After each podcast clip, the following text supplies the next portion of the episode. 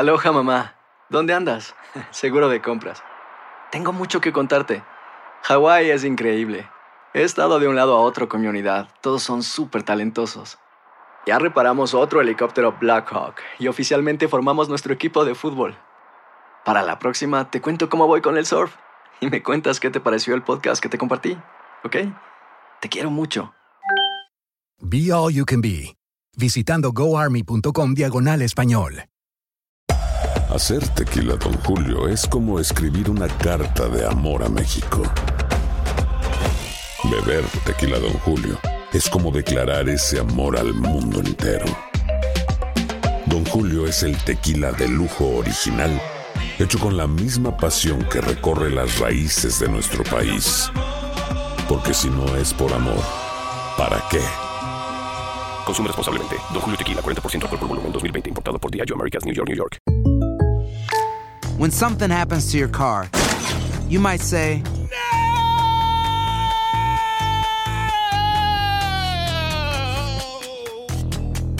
My car. but what you really need to say is something that can actually help. Like a good neighbor, State Farm is there. And just like that, State Farm is there to help you file your claim right on the State Farm mobile app. So just remember, like a good neighbor, State Farm is there. State Farm, Bloomington, Illinois. Boost Mobile tiene una gran oferta para que aproveches tu reembolso de impuestos al máximo y te mantengas conectado. Al cambiarte a Boost, recibe un 50% de descuento en tu primer mes de datos ilimitados. O, con un plan ilimitado de 40 dólares, llévate un Samsung Galaxy A15 5G por $39.99. Obtén los mejores teléfonos en las redes 5G más grandes del país. Con Boost Mobile, cambiarse es fácil. Solo visita boostmobile.com. Boost Mobile, sin miedo al éxito. Para clientes nuevos y solamente en línea, requiere AroPay. 50% de descuento en el primer mes requiere un plan de 25 dólares al mes. Aplican otras restricciones. Visita boostmobile.com para detalles.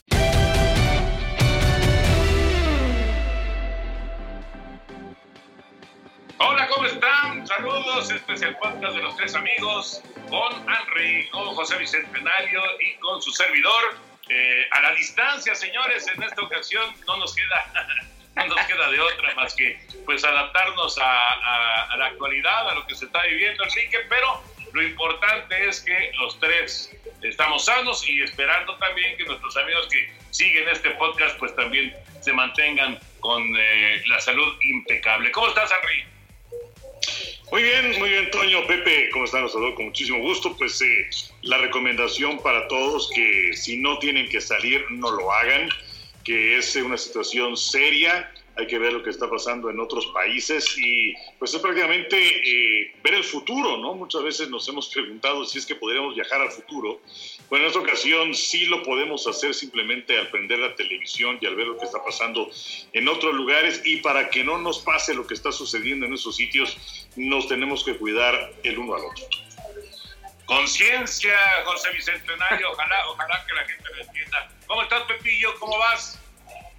Muy bien, mi querido Toño, Enricón, mis niños adorados, qué gusto saludarlos. Ahora sí que, como dicen Susana, distancia, ¿no? Pero sí hay que tomar todas las precauciones del caso, porque como decía el Enricón, esto no es ningún cotorreo, ni ningún cachondeo, ni, ni una cuestión para tomar a la ligera, sino que debemos de tomar todas las precauciones del caso y es cierto, solamente para cuestiones muy importantes o, o de necesidad imperiosa salir y si no, pues ahora sí que el aislamiento y el quedarse en casa para pues tratar de evitar contagio y, y una situación que se pueda agravar. Claro, claro. Bueno, ahí les van temas. Temas Ajá. en la mesa que van a, a- a colocar. El primero acaba de suceder el día de hoy que los Juegos Olímpicos se mueven para el 2021. Una, una decisión caramba, pues todos sabíamos que iba a pasar. Simplemente había que esperar cuándo lo, lo- concretaba la gente del Comité Olímpico Internacional. 2021, a más tardar, dicen verano del 2021, Enrique. ¿Es, ¿Es una fecha correcta para poder realizar los Juegos? Pues eh, habrá que ver cómo estamos para entonces. Eh, sí dicen algunas eh, versiones que esto tardaría hasta 18 meses, pero bueno, eh, pensando en el calendario creo que es algo que está bien establecido. Eh, se puso la Euro y también la Copa América entre junio y julio, eh, por lo que los Juegos Olímpicos tendrían esa ventana de su posición del veintitantos de julio. Todavía no hay una fecha definitiva. Eh, lo único malo, eh, hablando acerca de actividad deportiva, perdón, es que se va a encimar en el Campeonato Mundial de Atletismo que va a ser en Eugene, en los Estados Unidos, y eso va a ser a principios de agosto del año próximo. Pero, pues en realidad eh, es, la mejor de las decisiones que se pudo haber tomado. Eh, sí parecía como que el Comité Olímpico no quería tomar la decisión, que el comité organizador tampoco quería tomar la decisión, que el gobierno japonés no quería tomar la decisión. ¿Y de dónde vino? Pues de parte de los atletas y de las federaciones, porque eh, en las últimas horas, Estados Unidos, a través de las federaciones de atletismo, de natación, de gimnasia, dijeron nosotros no vamos. Los canadienses, canadienses dijeron nosotros no vamos. Eh, atletas de otros países dijeron nosotros tampoco vamos. Entonces, eh, de alguna otra forma, esa presión creo que facilitó la decisión. Pepillo. Sí, no, la verdad que fue lo más congruente el que se pospusieran los juegos para el año entrante, porque pues la verdad era una locura tratar de organizarlos para las fechas que tenían pactadas, arrancando el 24 de, de julio y terminando el 9 de agosto con la situación que se está viviendo y con todo lo que ha provocado. Lo más importante, pues la salud de las personas, todo el mal que ha provocado el COVID-19, etcétera y la actividad deportiva, pues toda la afectación que ha sufrido, los atletas que no se pueden entrenar, que no pueden llegar a su nivel óptimo. Y pues a todos estos que mencionaba el Enricón, también los australianos dijeron que no iban. Y esto comenzó desde el fin de semana, entonces ya cuando vino esa presión de, de las federaciones de distintos deportes y sobre todo de Estados Unidos, lo de atletismo y natación, que pues son los deportes que brindan mayor cantidad de medallas a Estados Unidos. Ya cuando esa presión comenzó a ser más fuerte, comenzó a ejercer mayor presión, pues entonces ya, ya de plano optaron por lo que determinaron el día de hoy, que me parece lo correcto.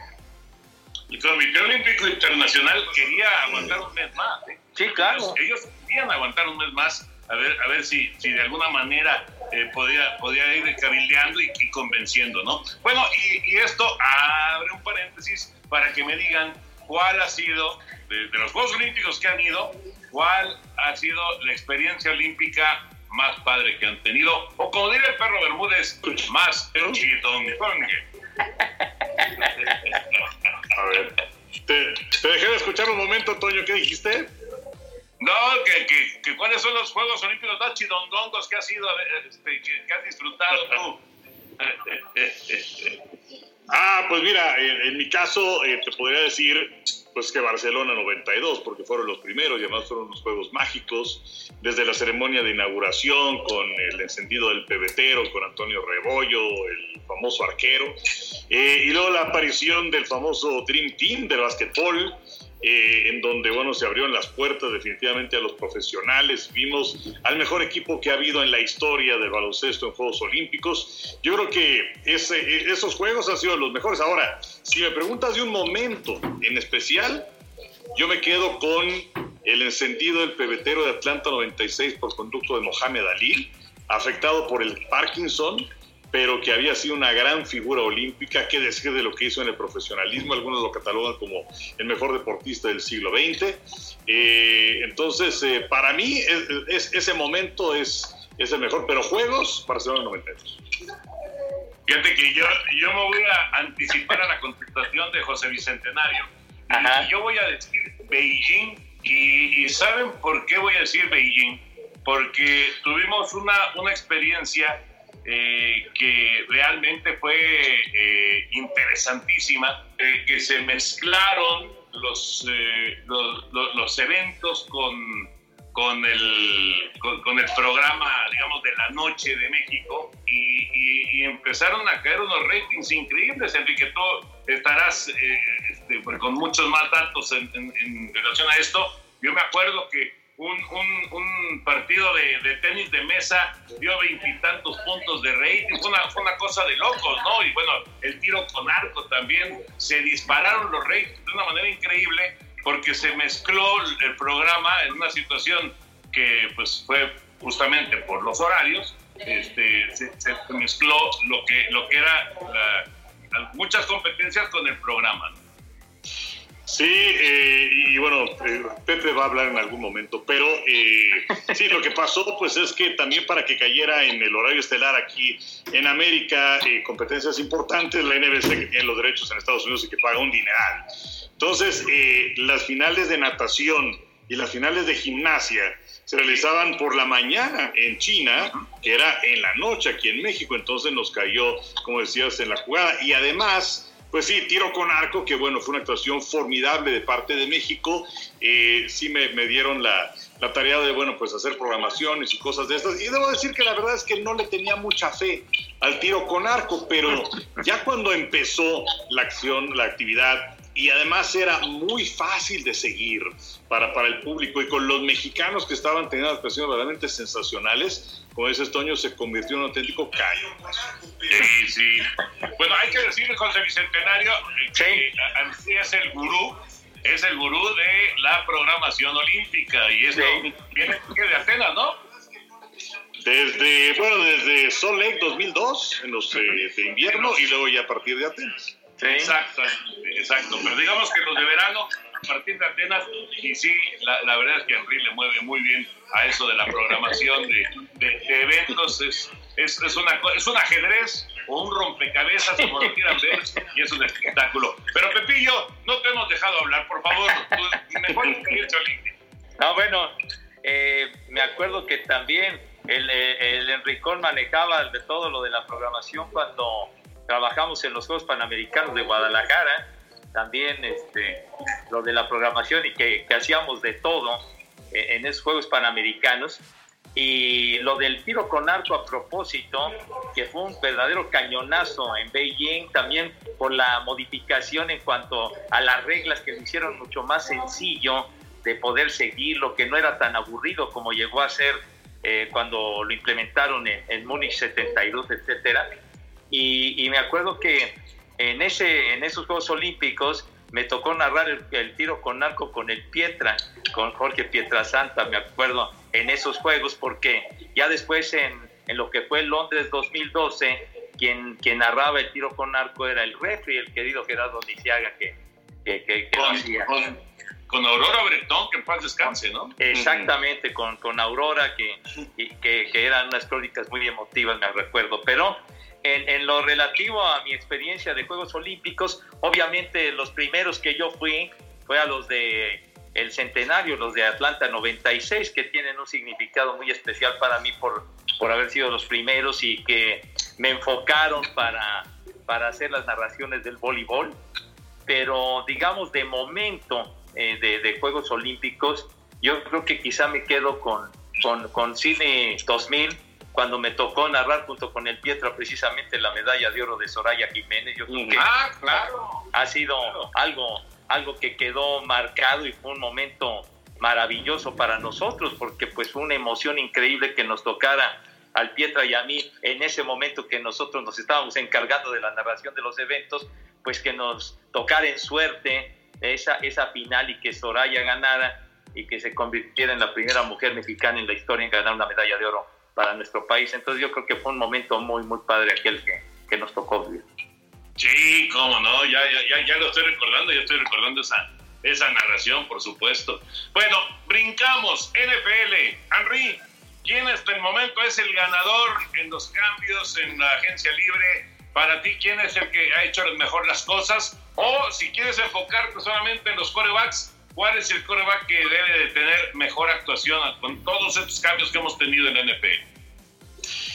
Pues mira, está, está, interesante la situación porque, pues, eh, desde luego el que se lleva a todos los de titulares es Tom Brady, que creo que va a tener un impacto importante en su división con el Bucaneros de Tampa.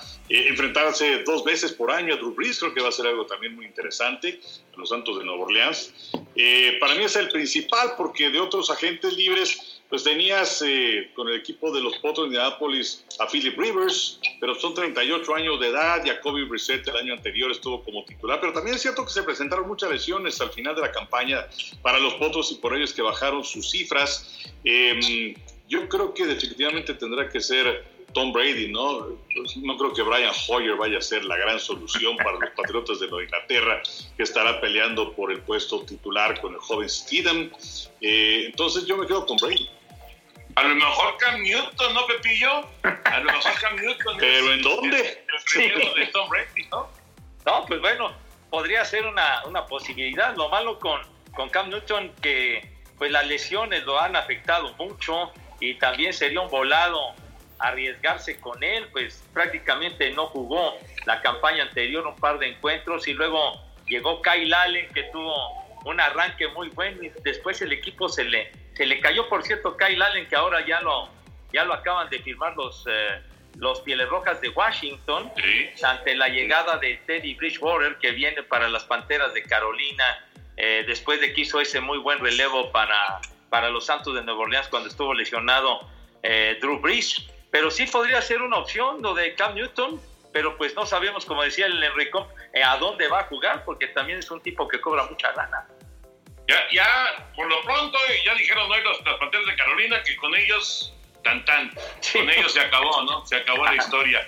Y, bueno, e, e, es, digamos que un, una figura que si bien en cuanto a estadísticas, la verdad es que ha sido una decepción en los últimos años, y luego la lesión en el pie, la operación en el pie, pues todavía peor. Eh, pero digamos que como figura, como personaje, pues es de lo, de lo más este, destacado que está ahorita libre, ¿no? Y, y, si, y si Nueva Inglaterra necesita coreback, pues a lo mejor puede ser una, una posibilidad. Eh, yo creo que, vamos, los movimientos que se han dado en términos generales, eh, pues han sido muchos y, y muy variados. Y ahora, digamos, Enrique, que todo se va perfilando porque viene eh, dentro de un mes, ya menos de un mes ahora, 29 eh, días, viene el draft de la, de la NFL. Esto, esto sí va a continuar, aunque no habrá eh, ceremonia y evento como lo conocemos, pero se va a realizar el draft. Y, lógicamente tú tienes que encontrar a, las piezas que quieres de los veteranos en este momento para luego ya enfocarte en qué vas a reforzar en cuanto a los a los jóvenes, ¿no? ¿Qué, qué posiciones vas a, reforzar de este equipo con, con los jóvenes? Sí, eh, fíjate que ahora que estaban hablando acerca de Cam Newton eh, y que no sabe cómo quedó, es que tampoco ahora se pueden realizar viajes para ver a los jugadores. Es el caso en el que está involucrado Tua Tagovailoa, lo dije bien, eh, el de la Universidad de Alabama, que pues eh, en realidad no se sabe y él también iba a ser el famoso Pro Day en donde pues acudirían los buscadores y todo esto. Él dice que lo va a hacer a través de, pues, de streaming para que lo vean los buscadores, pero no se puede comprobar su estado físico de manera personal. De manera que creo que ese, ese significa un problema auténticamente para Tua, que muchos lo ven como la quinta selección del draft con el equipo de los Delfines de Miami. Hay otros que lo ven como la sexta con los cargadores de Los Ángeles, aunque también muy probable que Tyro Taylor, si es que no hay alguna otra situación extraña, eh, vaya a ser el coreback titular para la próxima temporada. Pero ese es un punto importante, o sea, no se puede visitar a los jugadores eh, camino al draft y eso va a significar un problema para muchos de ellos. Sí, tienes razón. Este, eh, eh, la, verdad no lo había yo pensado y tiene toda la razón. Es, es un asunto que, que, le gusta muchísimo a los coaches, estar cerca de, los jugadores, platicar con ellos, analizar.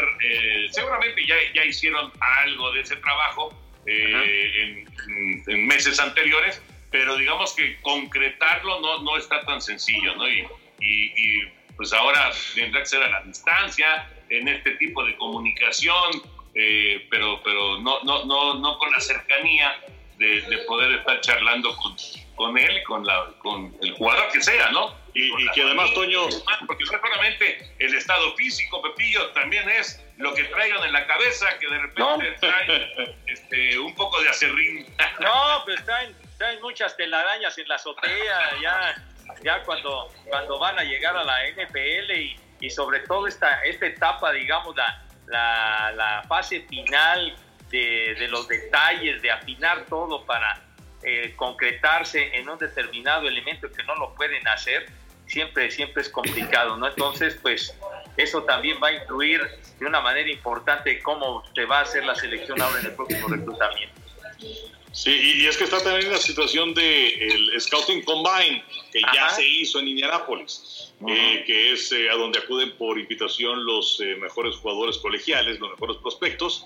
en donde mm, sí acuden, pero no todos hacen todas las pruebas. Eso es algo que ya prácticamente desapareció, sobre todo para muchos corebacks. Ya no lanzan. eh, y la situación médica, ¿no? que también, insisto, es eh, fundamental porque sí se puede haber platicado con ellos, pero realmente cómo están, comprobarlo, que tú estés bien de la cadera, pues es algo que no se sabe. Claro. ¿no? Y, y además, por supuesto, va a ser un baladazo. Sí, y además ya se ha dado el caso de, de que en alguna ocasión un equipo que selecciona un jugador en primera ronda y resulta que, que está lesionado, lo que sea, y no juega en toda la temporada. Casos similares ya se han dado. Sí, sí. La verdad es que sí, sí es un volado. Bueno, señores, para terminar, para terminar, eh, pensando en el básquet, que es lo que está, digamos, eh, eh, bueno, que estaba en este momento en el, en el desarrollo de, de- de ya, ya, cercano a los playoffs, el béisbol de grandes ligas iba a arrancar, no tanto la NFL, el, el hockey inclusive. Eh, es, es una locura el pensar que se juegue el resto de la temporada de básquet, que arranque la temporada de béis, que siga la temporada de hockey con estadios vacíos, sin público, ¿es una locura o es algo que deben de considerar los dueños y, las ligas? Bueno, yo, yo creo que es una locura en este momento pensar en que se pueda reanudar. Pero eh, estaba escuchando a Mark Cuban, el dueño de los Mavericks de Dallas, eh, sobre los planes que, tenía la NBA. Decía que no había eh, charlado con el comisionado Silver, que pues tiene bastante chamba, pero sí con gente allegada a la NBA y pues tienen un plan a ver para cuándo, en donde se realicen quizás cinco juegos de campaña regular para concluir la temporada, para que la gente se ponga en forma y luego eh, que califiquen quizás un poco más de equipos a los playoffs y la primera ronda que sea a ganar quizás eh, tres de cinco partidos o a lo mejor hasta dos de tres se maneja. Y luego, bueno, pues ya que vayas creciendo. La gente del béisbol de grandes ligas, lo que dicen ellos es que se paró, como lo sabemos, eh, en los campamentos de primavera. Entonces necesitan un mes para ponerse en forma. O sea, si dijeran en este momento, ya mañana pueden, tiene que pasar un mes para que empiece la temporada. Eh, Grandes Ligas se había hecho por ahí del 12 de mayo. Eh, para regresar, yo francamente lo veo muy, muy difícil, muy complicado. Entonces, eh, creo que ahorita son solamente buenos deseos y buenas intenciones. Sí, está, está muy difícil todo. Tendrían que hacer un ajuste muy, muy importante para tratar de, de sacar adelante una temporada sumamente recortada. El hacer los partidos a puertas cerradas, público, yo lo veo, yo lo veo muy difícil porque pues que no, que no vaya la gente, que no estén los aficionados y que no entre el flujo de dinero, pues es algo que afecta muchísimo las economías de los equipos. Entonces, tendrían que, que ajustar de una manera muy, muy fuerte, así como ha sucedido eh, cuando se han presentado huelgas en otras ocasiones. Se tendrá que hacer algo si es que quieren rescatar la temporada, lo tienen que hacer de alguna manera, e implementar o modificar los playoffs, etcétera, para poder salir adelante. Digo, entiendo, entiendo que afectaría económicamente, digo, es lógico, pero te afecta más si no juegas los partidos, Pepillo, si no tienes el- el- la lana de la televisión, si no, Ah, bueno. si no tienes esa, esa entrada. O sea, eh, eh, obviamente no va a ser la próxima semana, eh, eh, a lo mejor no va a ser ni siquiera el próximo mes, pero tarde o temprano van a tener que tomar una decisión de reanudar, de reanudar, no sé si en dos meses, no sé si en mes y medio, no sé cuándo, pero van a tener que tomar la decisión de reanudar y a lo mejor si, si esto sigue eh, con, con una, una situación eh, de, de- de- de propagación importante, pues a lo mejor lo van a tener que hacer sin público. Yo, yo no lo veo eh, tan, tan, tan precipitado ni tan, ni tan alocado. ¿eh? Yo creo que es una opción que van a, van a tomar en un momento dado eh, porque rescatar la lana de la televisión será importantísimo. ¿no? Sí, y, y sabe que también eh, alguien dijo, y me parece que, que tiene razón, al decir que los deportes son lo más importante de lo menos importante. Y en este caso, eh, creo que, eh, vamos, vivimos en una, una sociedad que consume el deporte, que le gusta mucho el deporte. Y creo que el hecho de que los deportistas, si se dan las condiciones, evidentemente, pueden estar en posibilidades de jugar partidos, aunque sea puerta cerrada, creo que se, estaría mandando un mensaje de, optimismo, de que la crisis poco a poco se va superando. Yo creo que eh, sería un, un gran mensaje, evidentemente, si es que las condiciones lo dan. Sí, sí. Y sabes qué, ahorita que dices eso, Enrique, muy probablemente, muy, muy probablemente los deportes individuales tengan mayor posibilidad de regresar a la actividad eh, eh, antes, eh, porque no hay roce, este, básicamente en el tenis, por ejemplo, o en, ese tipo de deportes, en el golf, no, no hay un roce con, con, el, con el rival, con el contrario, ¿no? Entonces, a lo mejor. Pero bueno, esto queda, queda en especulación nada más. Señores, qué gusto de saludarnos, aunque sea a la distancia. Abrazo, Armin. Abrazo, Toño, abrazo, Pepe, se les extraña. Igual, igual, José Bicentenario. Un abrazo, mi Toño, Enricón, un abrazo a todos y ahora sí que Susana, a distancia y cuídense mucho, por favor. Sí, sí, sí, sí. Y por favor, que, hagan caso a, a, la gente que realmente sabe del tema, ¿no? Y no los que de repente dicen cada cosa que no lo puedes creer. Abrazo, abrazo, señores. Y aquí cerramos el podcast de los tres amigos y estamos en contacto más adelante.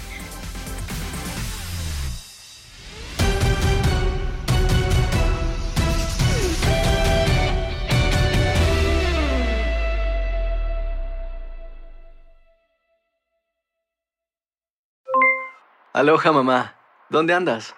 Seguro de compras. Tengo mucho que contarte. Hawái es increíble. He estado de un lado a otro con mi unidad. Todos son súper talentosos.